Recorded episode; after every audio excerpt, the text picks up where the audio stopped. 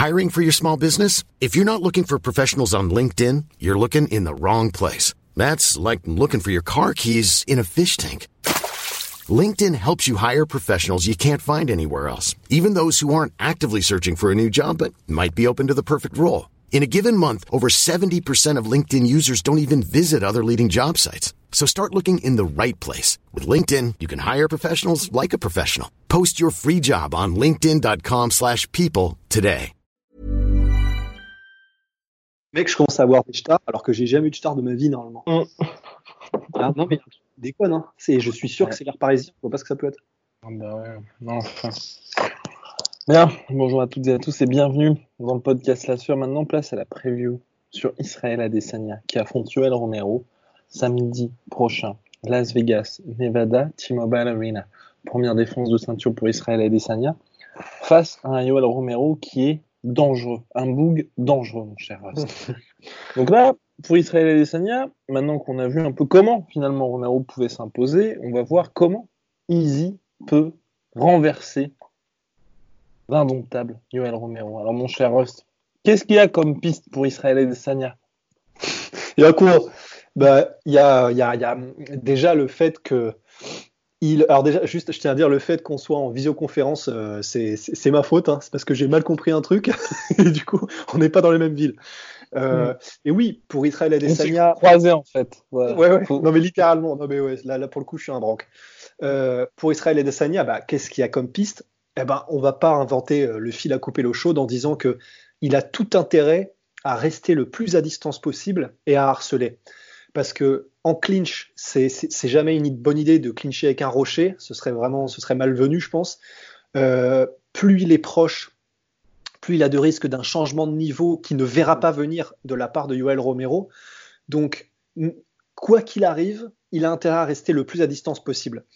En plus, ça réduit les risques parce que du coup, plus il y a de distance, plus il est capable de voir ce qui arrive. Il a une allonge de 80 pouces, euh, je crois que c'est l'équivalent de 2 mètres 3, alors que Yoel Romero a une allonge de 73,5 et c'est l'équivalent, je crois, à 1 mètre 80, euh, 1 mètre 87, un truc comme ça. Donc, il a vraiment une, énorme, euh, une énorme, un énorme avantage en allonge. Euh, après, voilà, avoir une très bonne allonge, c'est énorme et c'est gigantesque en striking. Euh, D'ailleurs, c'est utile aussi d'avoir des grands bras et des grands, des grands, des grands trucs en, en, grappling aussi, mais en striking, c'est un super avantage. Bon, après, vu que c'est Yoel Romero, un peu de la même manière qu'un Tyrone Woodley, ça. joue, bien sûr, mais quand tu as un mec qui, euh, ouais, voilà, qui est capable de faire une accélération de dragster euh, de, vraiment sortie de nulle part, ça aide, mais c'est pas non plus le plus gros avantage que tu as. Le plus gros avantage qu'aura Israël Adesanya, euh, vraiment, c'est son le fait qu'il va feinter constamment. En fait, pour faire très simple, pour faire très très simple, ce que devrait, et je pense que c'est pas pas Rust qui le dit, c'est pas Guillaume, c'est que c'est ce qui est fait le plus de sens, constamment feinter, harceler, toucher en volume pour ne jamais, euh, comment dire, Bah, faut pour- que Romero ne puisse jamais être dans sa zone de confort. il faut que voilà, il faut que jamais Romero ne puisse se reposer en fait. Il faudrait que de la première à la dernière seconde, quel que soit le moment où se termine le combat, s'il se termine, il faut en gros que Israël Adesanya provoque la fatigue graduelle de Yoel Romero. C'est ce qu'a dit son coach Eugene Berman. S'il se regarde dans le blanc des yeux sans rien faire pendant 15 minutes, c'est pas ça qui va crever Yoel Romero.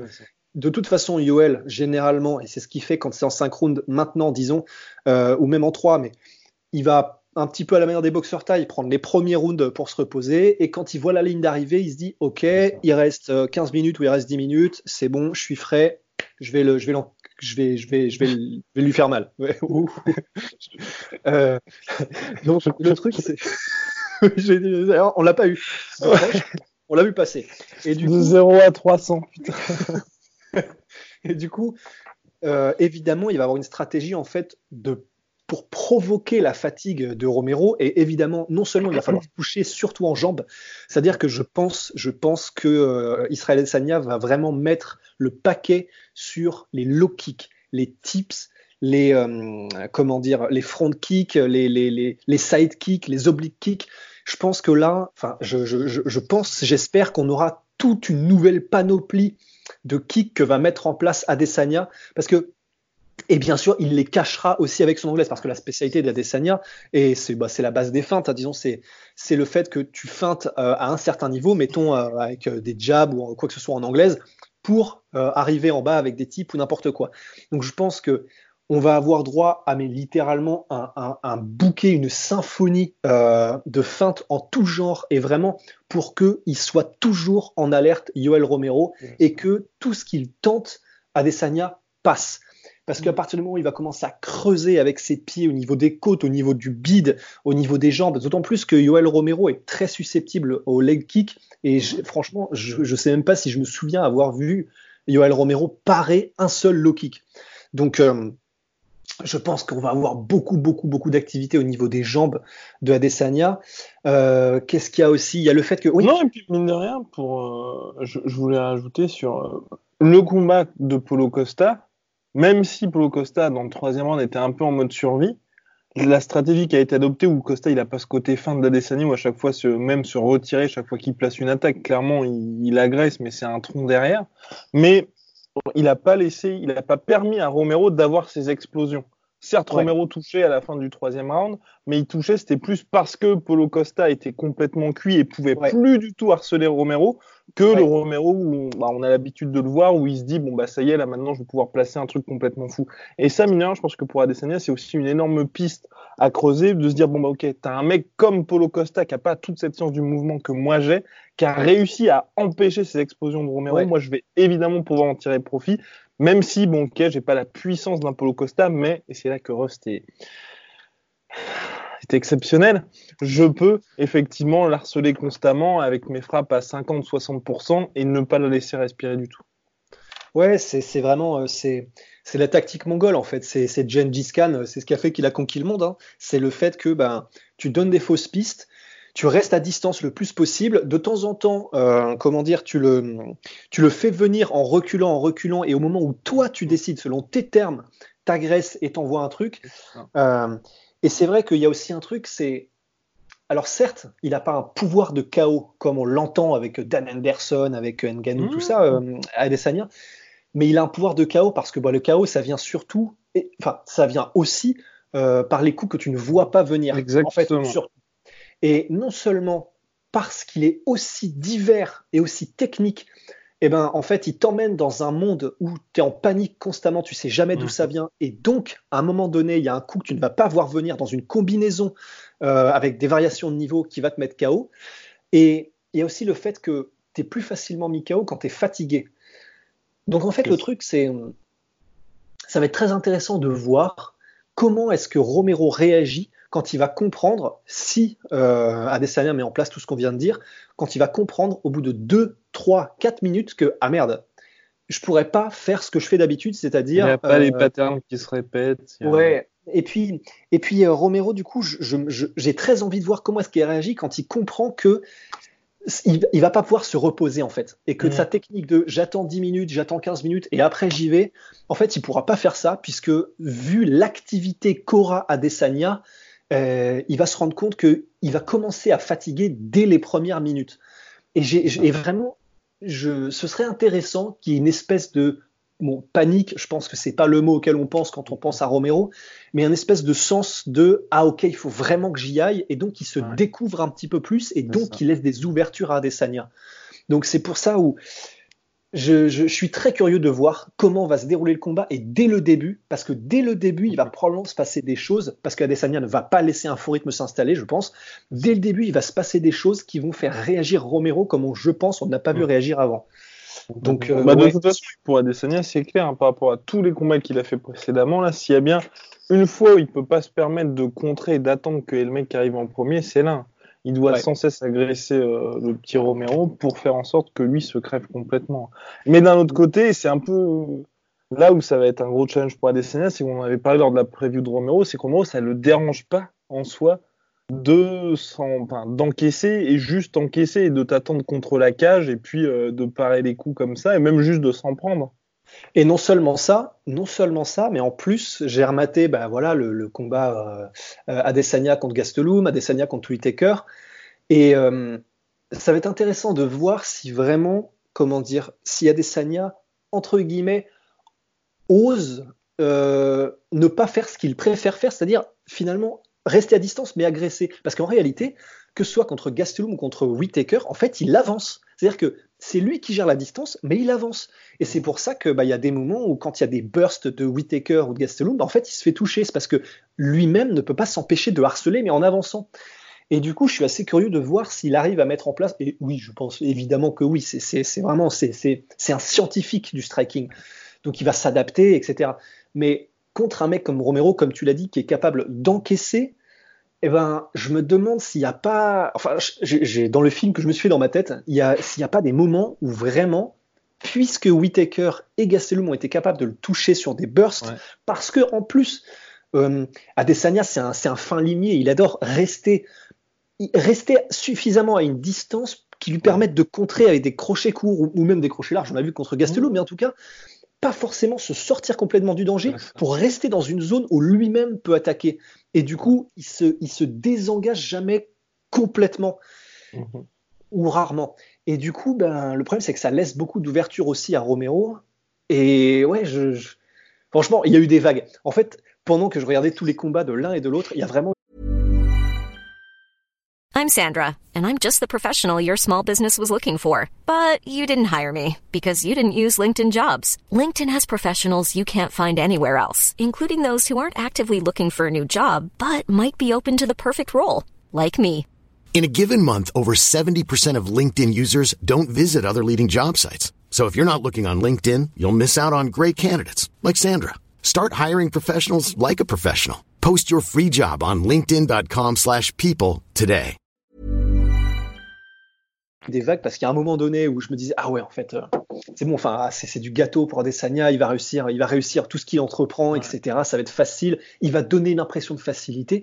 Et en fait euh, quand je rematais les combats de l'un et l'autre bah, finalement il y a eu des cycles où je me suis dit à un moment donné mais merde attends premièrement il y a aussi un truc c'est Adesanya quand il recule, alors certes, il ne recule pas en ligne droite, et parce que c'est un très bon striker, il fait un pas en arrière, ensuite il va sur le côté, en plus il agrémente de, de, de, check hook ou de choses comme ça, mais il est très très vers l'arrière. Et je me suis dit, putain, pour un lutteur qui décide de faire un burst à la Whitaker et qui termine son, son explosion en plongeant dans les jambes euh, pour aller chercher un takedown, il est tellement vers l'arrière et euh, en, en, tentant des trucs que je pense pas qu'il résiste grand chose si le mec décide de faire un takedown, d'autant plus si le mec c'est Romero. Et du coup, je me suis dit, il y a des situations là, il y a des situations que j'ai vues contre Whitaker, et je pense, enfin, il y a pas mal de gens qui l'ont vu. Je me suis dit, si c'est Romero, ça passera pas. Et c'est parce que Romero, il a cette compréhension instinctive de ah ok, le mec est vers l'arrière, je vois ses jambes, bon bah ça part pour un tour de manège, tu vois. Et du coup, euh, bon bah c'est la preview euh, à Desania. Mais ouais, en fait, j'étais parti sur un 70-30 pour Adesanya. En réalité, c'est vraiment, c'est vraiment super chaud. Non, mais faut qu'il fasse, c'est, faut qu'il fasse le combat parfait en étant extrêmement discipliné. Ouais. C'est tout simplement pour Adesanya, parce qu'honnêtement, c'est vrai que sur le papier, hum, il, il, a ce qu'il faut pour battre Yoel Romero. Faut juste que Exactement. Faut juste que quand il y a ces bursts-là, il se retrouve pas. Euh, bah ouais. Sur... la route de la moissonneuse batteuse. Bah ouais, non, mais c'est ça. C'est ça. Et bon, bah, la raison aussi pour laquelle, évidemment, on n'évoque pas le, grappling et la lutte, c'est. Bon, bah là, je pense qu'encore une fois, il y a littéralement aucun intérêt Même s'il a, sur... il a surpris contre Gastelum à tenter euh, la soumission. Hein. C'était quoi, au deuxième, troisième round? Ouais, mais c'était, je crois que c'était, euh, comment dire, je, je sais plus, merde, ouais, en, ben, autant une guillotine debout, je crois. C'était une guillotine, mais euh, ouais, voilà, bon. Non, le problème, c'est que, en fait, il y a une différence entre tenter une soumission contre un, je sais pas, un Whiteman, un Gastelum, un, un, Whitaker, et oh. contre Romero, mais vraiment. Oh, oh, ah, ben si. Non, moi j'aurais, plus mis Gastelum et Whitaker ensemble que Whiteman. Respecte ce pauvre Chris Whiteman. Ah non, mais je, attends, attends, je le respecte. En gros, ce que j'allais dire, c'est. Ah, il y, a des mecs contre qui tu peux tenter des soumissions et, entre guillemets espérer les réussir. Il y a des gens. Oh non, mais il y a ah, des gens. Moi, moi j'aurais mis quand même Wineman un peu au-dessus de Whitaker et Gastelum. En termes de, je tente une soumission. Bah, je sais pas, parce que Weidman, c'est un, un, très très bon lutteur, excellent lutteur, mais en termes de grappling pur, franchement, je pense que Gastelum n'a rien à envier à, à Weidman. Hein. Ah non, vraiment. Oh. en termes de oh, grappling, bah, en termes de JJB, quoi. Quand même, mineur, bah, leur combat, c'était quoi? Bah, C'est Weidman qui s'était imposé par euh, étranglement, si je ne m'abuse. Non, quand même. Non, t'es dur. T'es dur avec ce pauvre Chris Weidman. en tout cas. Euh, oui, mais bref, tout ce que je voulais dire. Avec toi, pour moi, c'est que le niveau ultime, c'est Romero, où là, si tu tentes ce truc-là, c'est quand même un gros fuck à tout ce qui et tout ce qui est réel, tout simplement. Ouais, parce que c'est un peu comme tenter, je sais pas, euh, bah, une guillotine contre Bob Sapp, tu vois. Enfin, il y a un moment donné où, bah, humainement, tu te dis, ah merde, oui, ça, ça, va nulle part, tu vois. Donc, je pense que tenter, tenter n'importe quelle soumission. Euh, c'est possible, hein, évidemment. C'est encore une fois, on n'en fait pas un demi-dieu et tout le monde peut soumettre. Non, bon, il y a, disons, euh, tout le monde peut être soumis, parce que tout le monde ne peut pas soumettre Romero, ça c'est sûr. Euh, tout le monde peut être soumis, d'autant plus que c'est le plus haut niveau, Adesanya a des skills en grappling, etc. Mais euh, je ne mettrai pas ma pièce dessus. Donc, même au niveau des tentatives de takedown, voilà, je, bon, bah, évidemment, euh, on, voit, très très mal. En plus, même au niveau du, du, morphotype, tu vois, il est très grand, il fait 1m94 à Desania. Romero fait un 83, il me semble un truc comme ça. Il a aucun intérêt à plonger dans les jambes. Enfin, le mec, il lui faut trois, il faut trois ans pour le faire. C'est, c'est pas bon. Donc voilà, exclusivement, Adesanya va, va rester sur ses, sur ses pattes, ou en tout cas essayer d'y rester. Même s'il a l'occasion d'une guillotine, un truc comme ça, je pense qu'il va même pas essayer en fait, parce que tu as trop de risques. Si tu tentes une guillotine et qu'il est en scramble, euh, voilà, enfin, un scramble contre Romero, on se répète, c'est pas un scramble, c'est une exécution. surtout que Romero, il s'en bat littéralement les steaks. Enfin, il a quand même été au sol contre Jacare Souza. Enfin, vraiment. ouais, ouais, c'est vrai. Truc que personne ne fait. c'est ça. Et pour le coup, tu vois, peut-être pour moi qu'Adesanya devrait, on va pas dire tenter des soumissions ou quoi, mais montrer aussi que lui n'a pas peur de tenter un peu des choses. Parce que c'est vrai qu'il va se retrouver avec un mec comme Romero. Si ça se trouve, la Romero, il va se dire, bon, bah, ok, on va être en full kickboxing, tu vois. Parce que, bah, parce que j'ai pas peur de toi. Et lui dire, bah, un peu comme ce qu'il avait fait contre Polo Costa, il est contre la cage, il fait, vas-y, viens. Et, et, pour un mec comme Adesanya, même contre Polo Costa, je suis sûr que quand il était en train de l'affronter, il s'est dit, putain, c'est quand même la première fois de ma vie après, alors que Costa était quasiment dans les mêmes dispositions, à savoir, t'es invaincu, t'as fini quasiment tout le monde par KO, ou à chaque fois c'était euh, par décision claire et nette en ta faveur. Là, pour la première fois, t'as un mec que tu domines et qui te fait vas-y, viens, allez, allez, allez, on voit tout. Allez, Avec un énorme smile. Enfin, tu sais. Et je pense que pour moi, Adesanya, qu'il a déjà fait, tu vois, quand même, même contre, tu vois, Anderson Silva, c'était certes, on pouvait s'attendre à mieux d'Adesanya parce qu'il n'a pas non plus marché sur Anderson Silva, mais il a dominé le combat, il l'a disputé à son rythme, mais il a un peu fait du Anderson Silva à Anderson Silva. Et je pense que pour Anderson Silva, qui, bon, on en parle souvent du cerveau d'Anderson Silva, il s'attendait à quelque chose de particulier, mais je pense, à mon avis, ça l'a un peu désarçonné de voir un mec qui se comportait finalement comme lui et qui faisait euh, le show aussi et qui était bah vas-y viens viens machin qui faisait les femmes qui smilaient tout le temps. Et finalement bah, ok Adesanya a plus touché on pouvait être un petit peu plus déçu ceci cela. Toujours est-il que à mon avis à mon avis Anderson Silva ne s'attendait pas particulièrement à ça et donc face à un Romero qui dans tous les cas va te proposer une espèce de une soupe à laquelle tu ne t'attends guère, bah pour moi, il pourrait tenter des petits trucs comme ça. Mais après, c'est là que c'est compliqué, c'est que je pense que si tu tentes un truc contre Romero et que ça réussit pas, tu c'est trop risqué, un petit peu cher quoi. Ouais, honnêtement c'est trop risqué, c'est vraiment beaucoup trop risqué. C'est il, suffit vraiment même au sol, même en clinch, hein, on l'a pas vu encore, mais euh, même en clinch, tu sais une Henderson euh, versus Shogun 2, c'est très vite arrivé face à Romero, je pense. Donc il y a, il y a mm-hmm. beaucoup trop de risques en fait. Et à mon avis, il n'a vraiment intérêt à rien tenter. Euh, Adesanya, c'est c'est pas le mec contre qui tu tentes des trucs. Donc euh, je, je pense pas. Je pense qu'il vaut mieux qu'il reste sur les feintes, provoquer des réactions de Romero qui vont le crever par les feintes et par le fait qu'il va agrémenter de coups qui touchent vraiment. Donc Romero sait jamais sur quel pied danser, il sait jamais quand c'est une feinte ou quand c'est un vrai coup. Donc il dépense de l'énergie à parer des trucs imaginaires et puis quand il les, quand il pense pas qu'il va les prendre, il les prend petit à petit, petit à petit, petit à petit. Et euh, si tout se passe bien, Inch'Allah, du coup, troisième, quatrième round, eh ben, il y a, tu, voilà, tu, tu, finis, tu finis le truc si tu peux. Mais euh, je pense pas qu'il faut qu'il essaye autre chose. Je, vraiment, je pense pas. Il a peut-être des trucs dans sa manche, il a peut-être des as dans sa manche qu'il nous a pas encore révélé. Mais c'est c'est pas le gars. Mais même pouvoir finir le truc à tout prix, tu vois. Moi, je pense clairement enfin on verra quand on fera nos pronostics bien évidemment, que pour le coup tu vois Adesanya, c'est vraiment les quatrièmes ou cinquièmes où il va pouvoir vraiment accélérer mais pour moi, il ne doit pas viser le finish. Parce que s'il vise le finish, on a vu Romero même contre Whitaker quand il était cuit dans le dernier round, il a quand même mis knockdown. Il pouvait pas le finir parce que bah, parce qu'il était tout simplement crevé, que Whitaker était encore vivant. Mais tu te dis quand même le gars, en ayant pris deux rounds de pause et deux rounds de pause où il se faisait agresser de toutes parts, bah, il garde quand même ce pouvoir de, fin, pas de chaos, mais de il garde quand même cette même puissance en fin de combat. Et il faut surtout pas, ouais, comme on a dit, qu'Adesanya disent bon bah ok, ça y est, c'est le cinquième, c'est la fête du slip et, je peux y aller.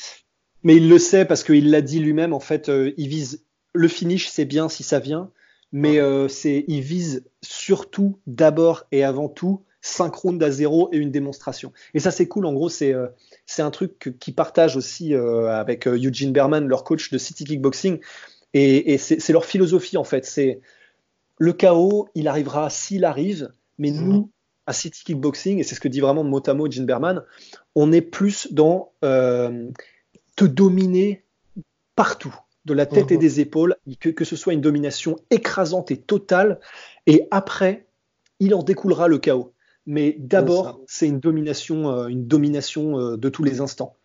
Donc, euh, je pense qu'il fera pas, il, il, le recherchera pas activement le chaos. Il l'a jamais vraiment fait, même contre Bronson. Même contre Bronson, quand il était au, je au premier, au deuxième ou au troisième knockdown, euh, il recherche même pas le chaos en fait. Ça vient parce que ça vient, ça vient parce que la précision est là, ça vient parce qu'il met des enchaînements avec des feintes et des coups que tu vois pas venir. Donc il était même pas en train d'envoyer des énormes swings pour finir le truc quoi. C'était vraiment euh, ah, ah bah tiens il y a cette, cette ouverture, ah bah ça marche, ah, une ouverture, bon bah j'y vais.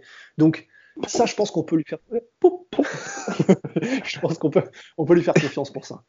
Allez, et bah sur ce, fin du pod... fin du podcast, mon cher euh, merci, merci à My Sweet Protein, t-shirt porté fièrement par Rust. Euh, moins 38% en ce moment avec le code la sueur. Et euh, les auditeurs qui ont gagné leur bon d'achat de 100 euros lors de la nuit blanche la sueur, vous inquiétez pas, on ne vous a toujours pas répondu par mail, mais ça y est, c'est envoyé. Donc euh, bientôt vous serez contacté pour dire que oui, vous, vous avez gagné. Allez, I'm gonna see you soon. Boy, I'm gonna see you soon.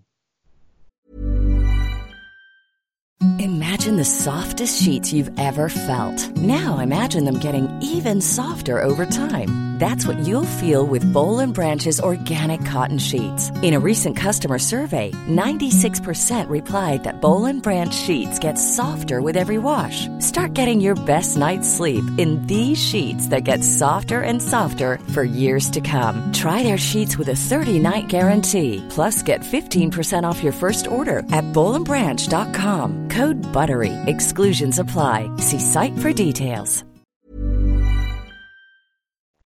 Et voilà, c'est la fin de votre épisode du podcast La Sœur. Si ça vous a plu, n'hésitez pas à nous mettre les 5 étoiles sur Apple Podcast ou sur Spotify. Vous pouvez aussi nous laisser un petit commentaire, ça nous aidera beaucoup.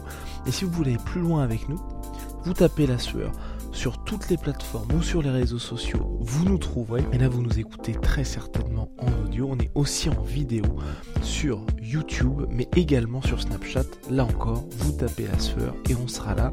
Merci de votre fidélité et à très vite pour de nouvelles aventures.